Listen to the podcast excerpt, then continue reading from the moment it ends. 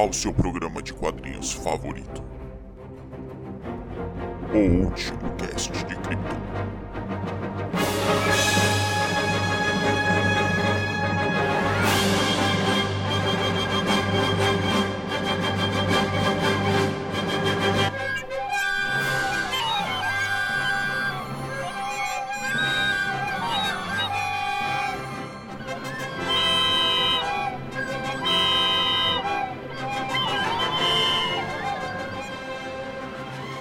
meus queridos ouvintes. Eu sou Gabriel Garcia e esse é o primeiro episódio de O Último Cast de Krypton.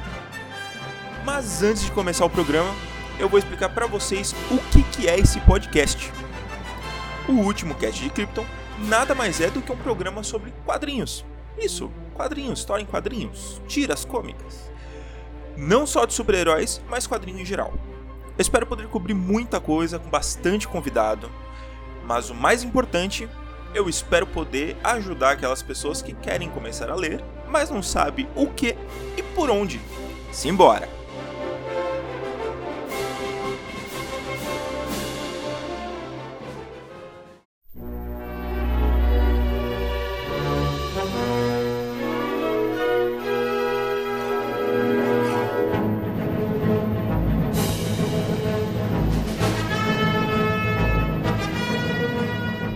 Todos nós temos na mente e no coração uma ideia única de Superman.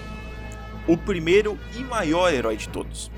Sem ele, os quadrinhos não seriam o que são hoje. Portanto, nada mais justo do que começar com ele. O mundo sabe quem ele é. Quem o conhece a fundo o ama. Quem só sabe seu nome pouco se importa. Em muitos casos, ele é taxado como chato, isso porque quem não acompanha suas mudanças, seu crescimento, suas dificuldades, fica preso na memória um herói careta da infância. Mas o Super-Homem é muito maior que isso. Ele não é o herói que nós nos identificamos como Homem-Aranha. É o herói em que acreditamos, que nos inspira. Sua origem é conturbada. Jerry Siegel e Joe Shuster enfrentaram diversas respostas negativas até a publicação em 1938 as editoras da época pouco acreditavam no potencial do personagem. Mal eles sabiam da mudança que o Super faria no mundo. Sendo lançado na Action Comics 1, juntamente com Zatara, o herói faria sua estreia nos quadrinhos, fazendo sucesso com a criançada. Agora, toda editora queria um super-homem para chamar de seu. Shazam, o Capitão Marvel, é o maior exemplo disso. Mas a origem do herói não fica apenas nos quadrinhos.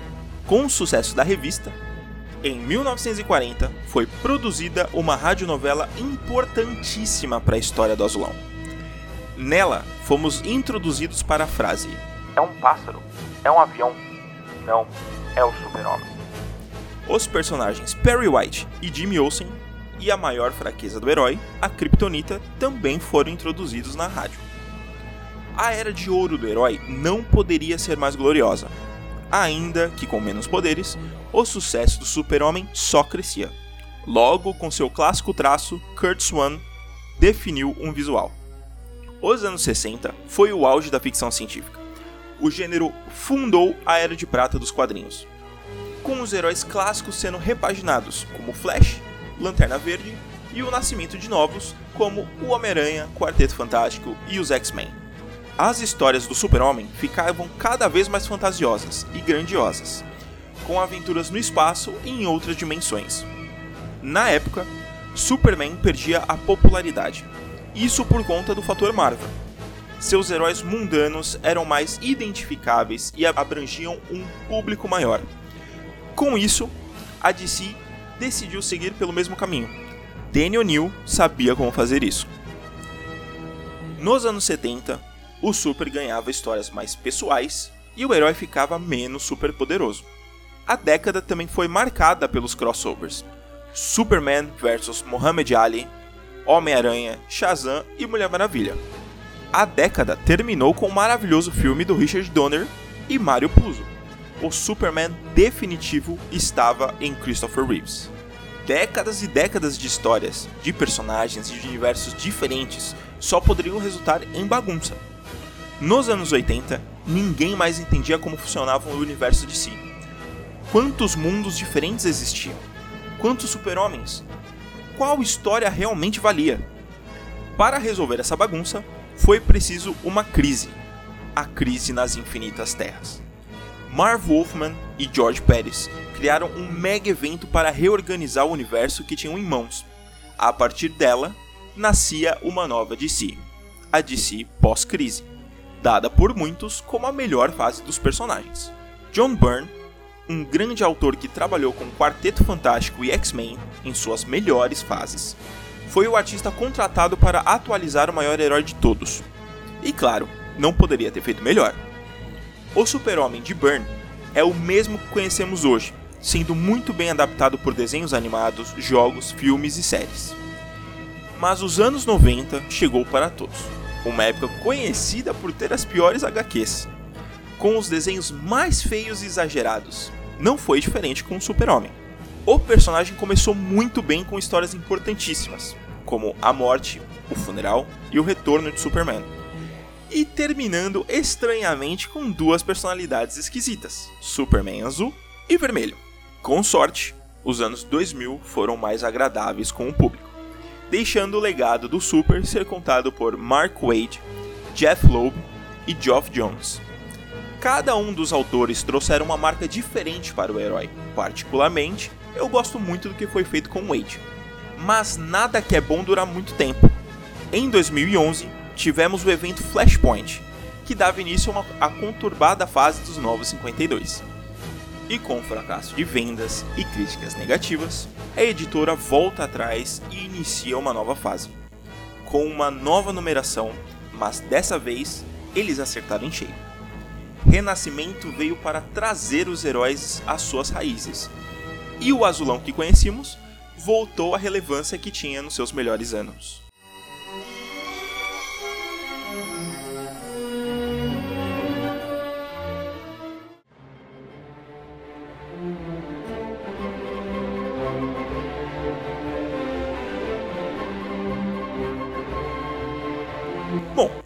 Fiz um resumão rápido do que foi a história do Super-Homem no mundo, eu quero falar dos melhores quadrinhos do herói.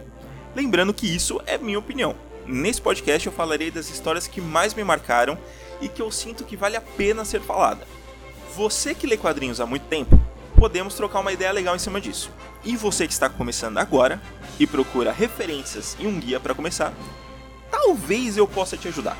Como falarei de minhas preferências, deixarei muita coisa de lado, mas ainda assim vale a pena a leitura, como a Action Comics 1, algumas coisas da Era de Prata e dos Novos 52 do Morrison e do Jurgens.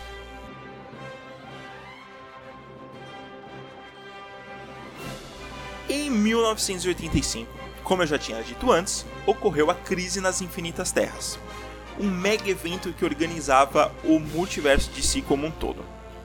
Era uma nova era para atualizar e criar novos personagens.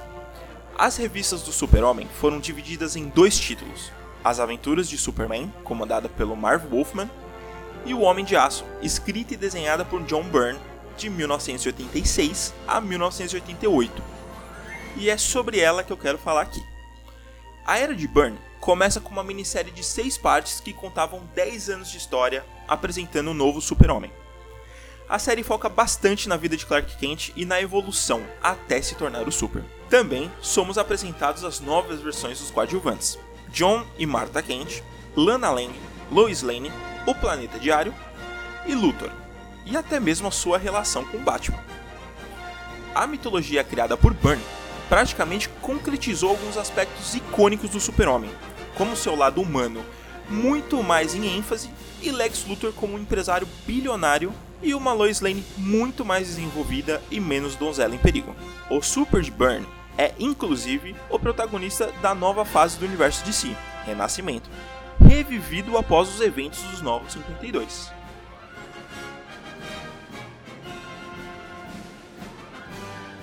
O que John Byrne construiu em 1986, Dan Jurgens, Louise Simonson, Mike Carlin, Roger Stern, Jerry Ordway e Carl Castle destruíram em 1982.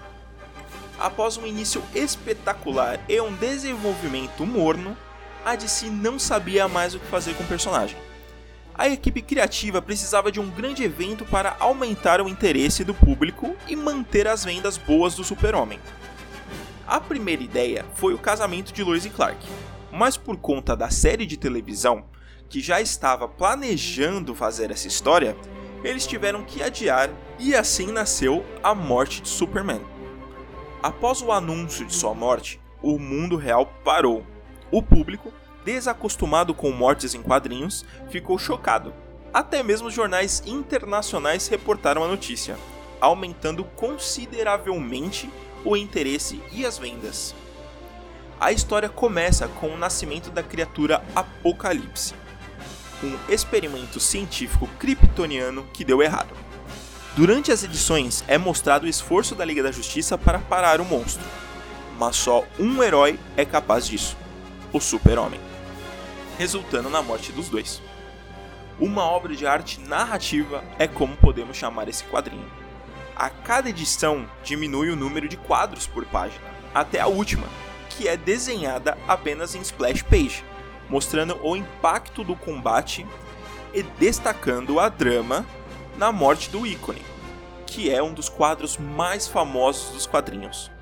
Superman está morto, marcou o início dos anos 90.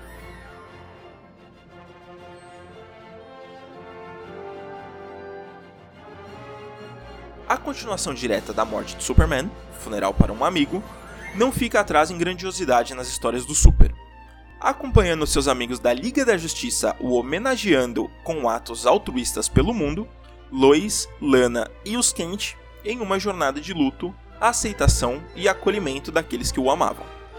A importância do super-homem é muito bem representada no luto da sociedade e no evento melancólico que foi seu funeral. E também somos agraciados com uma aventura misteriosa para recuperar o corpo roubado de seu túmulo. A HQ é uma tomada bem mais sóbria do personagem.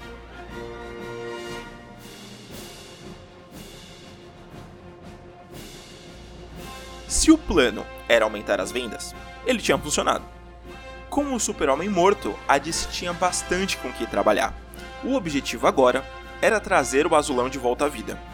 E isso aconteceu na série de 19 partes e 3 volumes, O Retorno de Superman.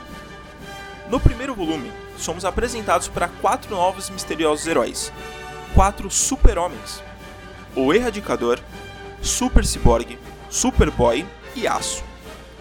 Com origens claras e métodos completamente diferentes, eles pretendem preencher o buraco deixado em Metrópolis. Os quatro se declaram o verdadeiro Super, e isso deixa a população confusa. Afinal, quem é o Super-Homem real?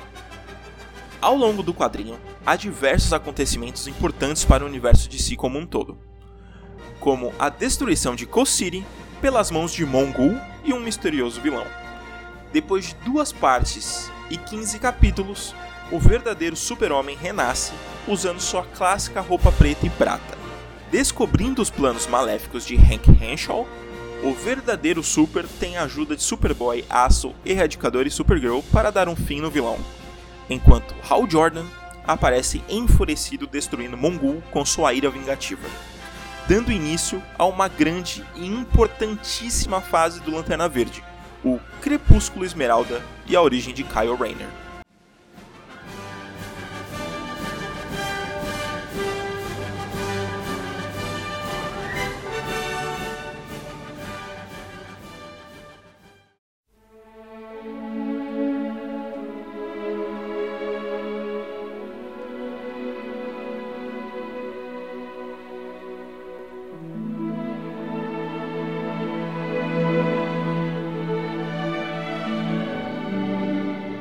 O título Superman Batman, que foi de 2003 a 2011, é em si um marco na história atual do Super.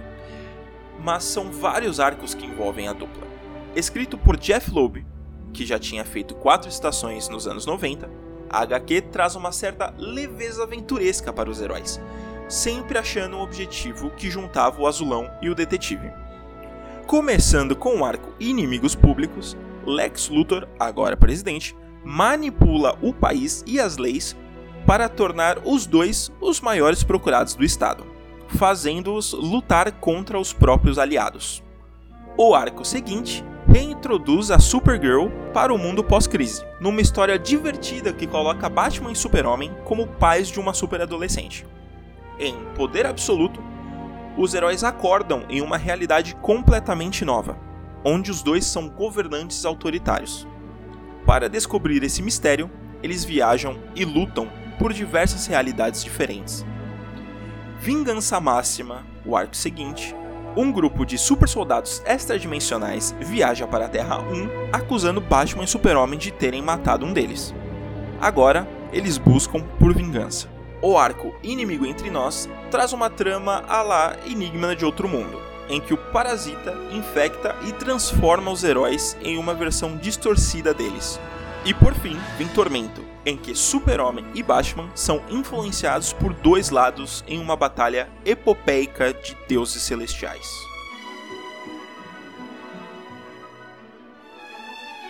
Em 2005, foi a hora que a DC Comics decidiu recontar a história do Azulão em Legado das Estrelas. Ainda era o mesmo herói de pós-crise de Burn, mas sua origem precisava ser atualizada para a nova geração. Roteirizada pelo glorioso coautor de Reino do Amanhã, Mark Wade, e desenhada por Lenny Liu. A HQ traz um foco mais íntimo ao Clark e seu desenvolvimento, mostrando bastante o seu lado jornalista investigativo e mais humano, com tramas de descobrimento pessoal, problemas sociais na África e no mundo e o poder capitalista na mídia. Lex Luthor retorna como grande vilão e tem muito bem retratada a vida de Clark Lois no planeta diário. Pessoalmente, essa é uma das minhas fases preferidas do Super-Homem. Produzida pela mesma equipe de origem secreta, Superman Brainiac, o vilão retorna. Agora, como um colecionador, ele viaja o universo pegando e encolhendo cada uma das cidades de diversos planetas. E o seu próximo alvo é Metrópolis e o seu maior artigo de luxo, o Super-Homem escrita por Geoff Jones e desenhada por Gary Frank, conhecido por homenagear o grande Christopher Reeves em seus desenhos. Sem dar muitos spoilers, esse arco conta com a morte de um personagem importantíssimo para o Super-Homem. 2011 foi o ano de mais um reboot no universo si. O evento Flashpoint reformava o universo e zerava a numeração das revistas mais uma vez. Com o fim do pós-crise, agora os heróis ficaram mais jovens e outros tiveram suas origens recontadas. Super-Homem agora tinha uma abordagem mais cínica e fria. Era mais um herói genérico. Em geral, os Novos 52 foram uma decepção para os fãs da DC, salvando um título ou outro como Batman, Aquaman e Flash. Por isso, em 2016, chegou a hora do renascimento, tratando a era anterior como um delírio coletivo. Mas agora, a DC acertou a mão, trazendo os clássicos heróis pós-crise de volta e aproveitando os acertos dos Novos 52. Esse novo universo é um novo marco. Na minha opinião, é a melhor fase regular do Super-Homem. Escrito por Peter J. Tomasi e Patrick Gleason, a dupla trouxe uma abordagem mais familiar, com a introdução do filho do casal, Lois e Clark, John Kent e uma leveza acolhedora e divertida aos títulos mensais. Alternando entre lutas espaciais e colossais com vilões clássicos dos anos 90, com um simples café e bolo com Batman e Robin na fazenda dos Kent em Smallville. Clark, Lois e John Kent são personagens muito bem trabalhados e cativantes, facilmente identificáveis, até mesmo lidamos com mistérios. Infelizmente, ela teve o seu fim na edição 23, quando a Action Comics chegou na sua edição 1000 e foi mesclada com a revista Superman, se tornando uma coisa só. Agora, Brian Michael Bendis assumiu o personagem, um ótimo autor, que acabou fazendo um trabalho muito meia-boca. Não é ruim, mas o brilho do renascimento já não existia mais.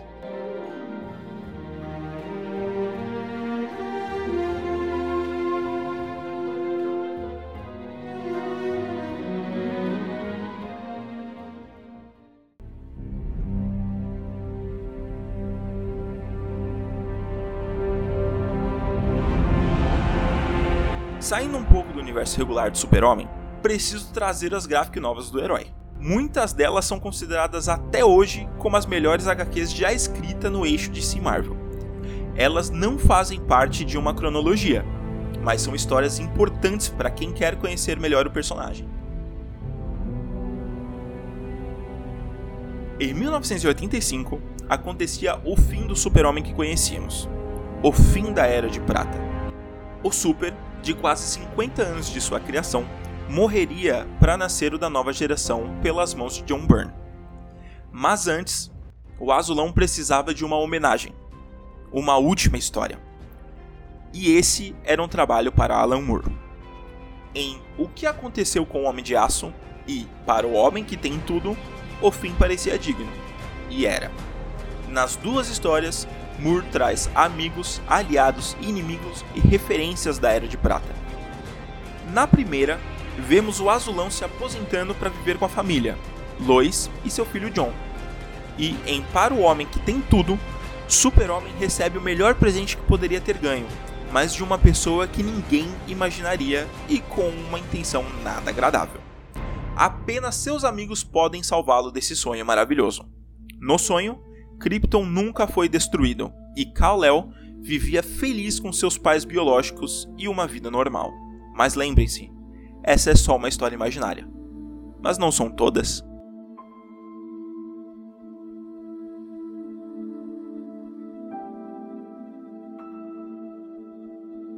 As Quatro Estações, escrita por Jeff Loeb e desenhada por Tim Sale, é uma minissérie de quatro partes.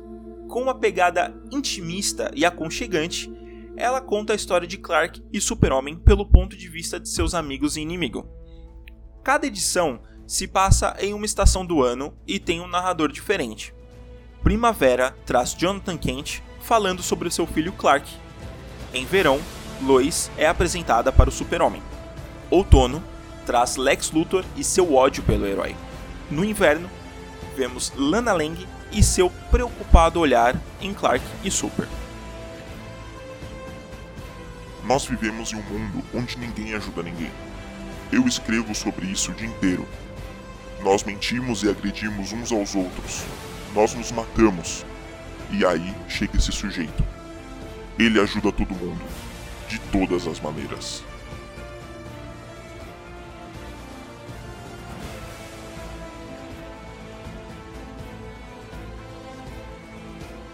Ainda na década de 90, foi produzida uma graphic novel por Alex Ross e Mark Wade, considerada por muitos como o melhor quadrinho de herói de todos os tempos. Reino do Amanhã se passa em um futuro próximo, e ela conta como a nova geração de heróis nasceram sem a empatia, justiça e moralidade dos ícones do passado. Os heróis da Liga da Justiça são considerados lendas ultrapassadas, e os heróis de hoje apenas lutam pelo fervor da batalha com objetivos egoístas e violentos. Uma clara crítica ao movimento sombrio, realista e cético iniciado nos anos 90 e que assombra a cultura pop até hoje. Pelo ponto de vista do frágil idoso Norman McKay e a entidade Espectro, eles observam e analisam os acontecimentos para avaliarem se o mundo merece ser salvo. O maior herói da nova geração, Magog, lidera um ataque brutal e irresponsável para cima do vilão Parasita, que acarreta a um desastre nuclear, destruindo por completo o meio-oeste estadunidense. Apenas Super-Homem pode acabar com essa onda cínica e preconceituosa. Anjos.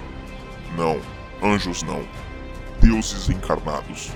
O Superman retornou, e ao fazê-lo, arrancou da reclusão os titãs do passado, com seu brilho esmeralda e lampejos escarlates iluminando as trevas do dia. Reino do Amanhã é uma história que abrange o universo de si. Batman e Mulher Maravilha são peças importantíssimas, mas Wade, o autor, descobriu no final do primeiro capítulo que é uma história sobre verdade, justiça, responsabilidade e luta contra o fascismo e Super-Homem é o centro dela. Ele inspira.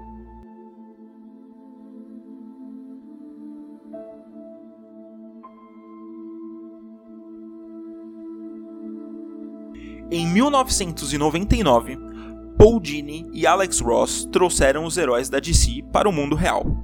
Com contos compilados em Os Maiores Super-Heróis do Mundo, Dini os coloca para resolverem problemas reais. Batman contra o crime como bilionário humanitário Bruce Wayne, Mulher Maravilha enfrentando governos autoritários, Shazam dando esperança e luz para crianças órfãs, Super-Homem contra a fome do mundo e a Liga da Justiça contra um vírus.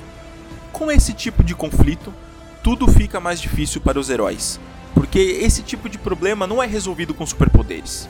Em Superman Paz na Terra, o herói percebe que em todos os anos em atividade, ele tem ignorado um problema que aflige boa parte da humanidade: a fome. Então, ele decide fazer algo a respeito, levando toneladas de comida e suprimentos doados para países e sociedades necessitadas. Porém, tudo fica mais difícil quando tem que enfrentar grupos terroristas, governantes militares fascistas e ignorância social mesmo o super-homem não pode resolver tudo. Paz na Terra e os outros contos são um aprendizado, tanto tecnicamente, com roteiro e artes impecáveis, quanto na discussão em que o quadrinho se propõe a discutir.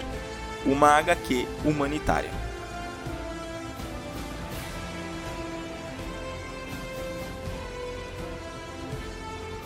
Em Grandes Aços Superman, durante uma missão, o super-homem absorve grande quantidade de energia solar, muito mais do que seu corpo kryptoniano pode suportar.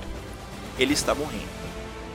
Antes de perecer, decide completar 12 tarefas para deixar o mundo um lugar melhor. Com arte fantástica de Frank Quitely e um roteiro da mente maluca de Grant Morrison, a HQ é uma homenagem ao super-homem da Era de Prata. Pessoalmente, eu não sou muito fã do Morrison, mas é um bom quadrinho para se ler. Nela contém tanto frases famosas quanto cenas icônicas, como o Super salvando a menina prestes a cometer suicídio apenas conversando com ela, e a fantástica diferença de Clark e Super no traço do Quitely.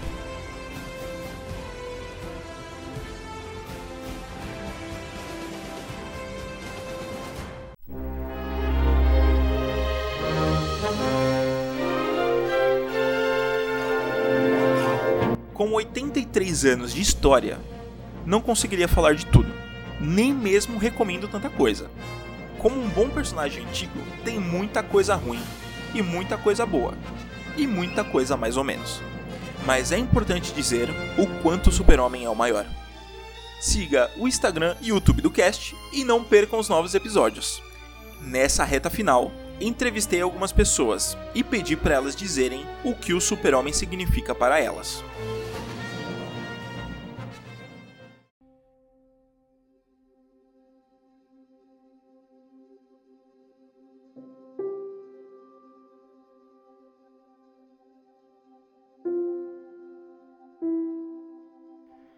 Olá, Gabriel. Olá, ouvinte do último cast de Krypton. Eu sou o Samir Naliato, do podcast Confins do Universo, do site Universo HQ. Um prazer estar falando com vocês. Obrigado pelo convite para falar sobre o Superman. E a pergunta foi: o que o Superman significa para você e para sua vida? Caramba, que, que coisa fácil e difícil de responder, né? Assim, para mim significa muita coisa, porque eu lembro de ir no cinema e ver Superman no cinema, criança, né? E quando você é criança, você é impactado por essas coisas, né? Aqueles primeiros filmes do Superman, eu era muito pequeno, lembro de estar na sala do cinema e adorando assistir.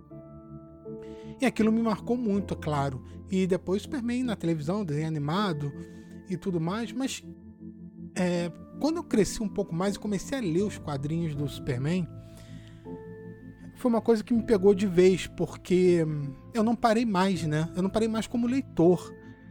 Então ele me reacendeu a chama de leitura, ele me, me acendeu é, a vontade de ler mais quadrinhos. Eu li, eu li outros quadrinhos, comecei a comprar e colecionar de outros personagens, de outras editoras, é, de outros gêneros, né? Você cresce como leitor, você evolui como leitor, você tem vontade de ler sobre coisas diferentes.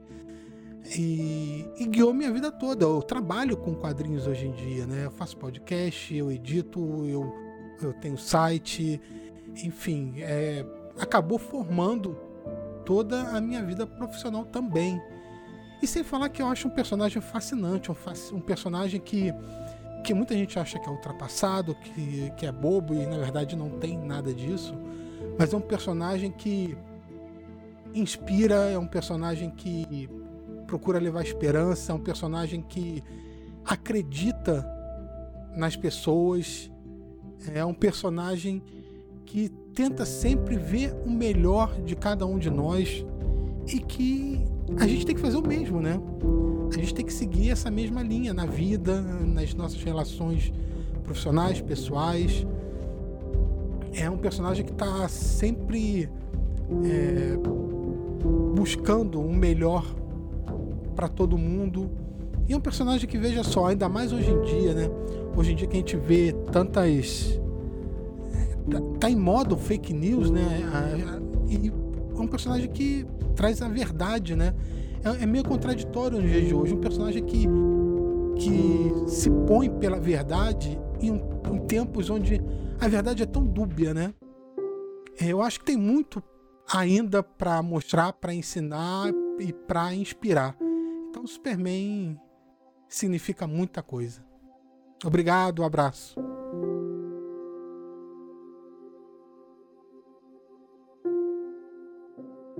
É, a primeira HQ que eu li do Superman foi Superman para o Homem que Tem Tudo, né? Que é uma história clássica. Tem até episódio no, no na animação da Liga da Justiça. É, eu já conhecia, né? Os heróis e tudo quando era mais garoto, mas eu não tinha parado para ler naquela época.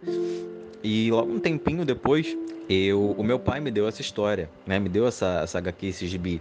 E eu acho que foi ali que o bichinho me pegou, sabe? Eu fiquei muito fascinado com aquilo. E eu não parei mais, sabe? E cara, o Superman, ele pode parecer um pouco clichê, mas eu vejo ele como tudo isso que ele representa, sabe? O símbolo da esperança, um farol pro mundo. Às vezes eu me pego imaginando o que ele faria em situações que a gente vê aqui no, no, no mundo real, sabe? Como seria a, a, a resolução, sabe? Eu vejo, eu vejo que apesar dele ser um, um, personagem tão poderoso, sabe, tão implacável, ele ainda assim tenta ver o, o melhor em tudo, né, cara?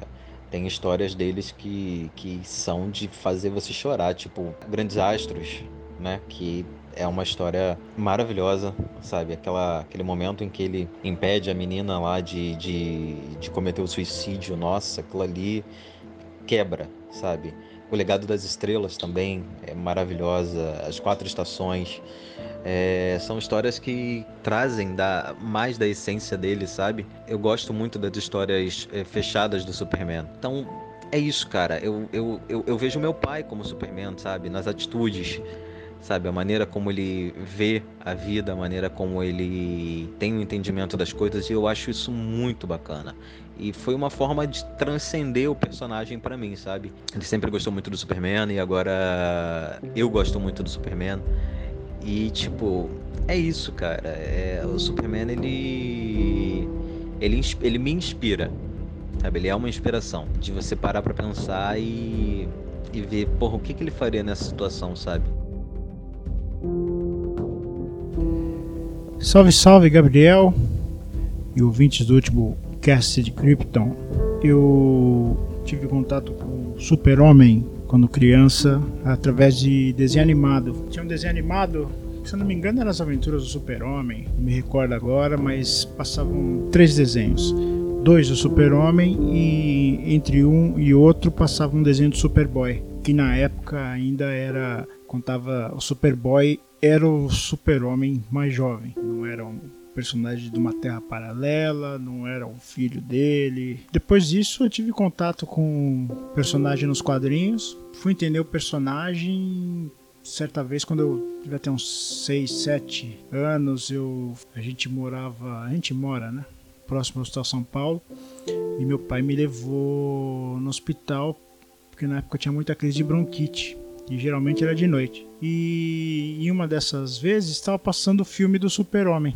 o clássico, primeiro filme, e eu, uma criança no hospital, vendo o filme do Super-Homem ali, eu fiquei meio que encantado pelo personagem. E depois disso eu comecei a prestar mais atenção, né? Comecei a comprar alguns quadrinhos. Me lembro bem de ter adquirido o Super-Homem número 31, que é do Marvel Wolfman, escrito pelo Marvel Wolfman e desenhado pelo Gil Kane, que é uma história que ele acaba enfrentando o Brainiac. E o Brainiac tem o visual do, do Super Powers, que aqui saía como Super Amigos, aquela última fase. Que é aquele visual dele que é um robô meio parecendo um esqueleto tal. E eu, a partir daí, eu comecei a acompanhar. Tem aquela passagem da, da que é marcante da morte da Supergirl em Crise das Infinitas Terras, que ele tá numa situação X e ele escuta o grito dela e ele atravessa uma distância X a hipervelocidade para tentar salvá-la, mas quando ele chega ela tá morta já. Depois veio a fase do John Byrne, né, que para mim é um espetáculo, tanto é que vai ser relançado agora, o pessoal mais jovem que não acompanhou, acompanhou vai poder ler, acho que vale a pena. E o personagem, para mim, o que, que ele significa, o que ele simboliza, né? Na verdade, né? Ele simboliza a esperança, compaixão, empatia, o amor ao próximo, se preocupar com o outro, né? Ele é meio que o Jesus Cristo da DC Comics, né? Claro que dependendo de, do escritor que tiver à frente do, personagem e, e, do editor, eles vão dar o rumo X ou Y para ele. Mas, mas eu acho que é isso que ele, que ele representa. Né? Legal? Obrigado, Gabriel, e sucesso aí com o podcast. Forte abraço. Eu sou o Gabriel Garcia e esse foi o último cast de Krypton. Participações especiais: Samir Naliato de Confins do Universo e Universo HQ, Vinícius, de DC Nautas Club, Carlos Gritti, de Grits Comics,